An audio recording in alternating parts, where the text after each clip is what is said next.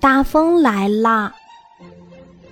叮咚咚，森林里住着一群可爱的小动物，大家生活的很快乐。突然有一天，不知道从哪里吹来了一股大风，大风在森林里横冲直撞，把所有东西都吹得东摇西摆。糟糕！大风正朝大熊的木房子进攻呢，木房子被吹得咯吱咯吱响。大熊着急地喊：“大风啊，你往东边吹吧，不要吹坏了我的木房子。”说来真奇怪，大风听懂了大熊的话，竟然真的往东边吹去了。东边的草地上搭着小兔子的葡萄架。葡萄架被吹得呜呜直响，小兔子心疼地喊：“大风呀，你往南边吹吧，不要吹坏了我的葡萄架。”大风又往南边吹去，南边的小院子里正晾着长颈鹿心爱的花被子，眼看花被子就要被大风吹走了，长颈鹿惊慌地喊：“大风呀！”你要吹就往西边吹吧，不要吹走我的花被子。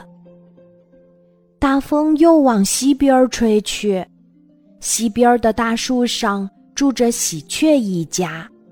小喜鹊们看见大风来了，吓得喳喳喳的叫。喜鹊妈妈急忙张开翅膀护住小喜鹊们，它大声喊：“大风呀！”你往北边吹吧，不要吓坏我的小宝宝。大风听了喜鹊妈妈的话，又往北边吹去。大熊的木房子又咯吱咯吱响了起来。大熊好心疼呀，但他看了看邻居们，大声说：“大风啊，你要吹还是吹我的木房子吧？”大家听了，你看看我，我看看你，都脸红了。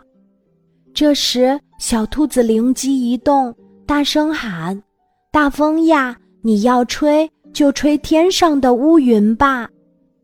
听了这话，其他动物也都跟着大喊：“大风呀，你要吹就吹天上的乌云吧！”于是。大风呼呼地吹向了天上的乌云，乌云一下子就被吹散了，暖暖的阳光洒下来，大家高兴地跳起舞来，欢快的笑声传遍了森林。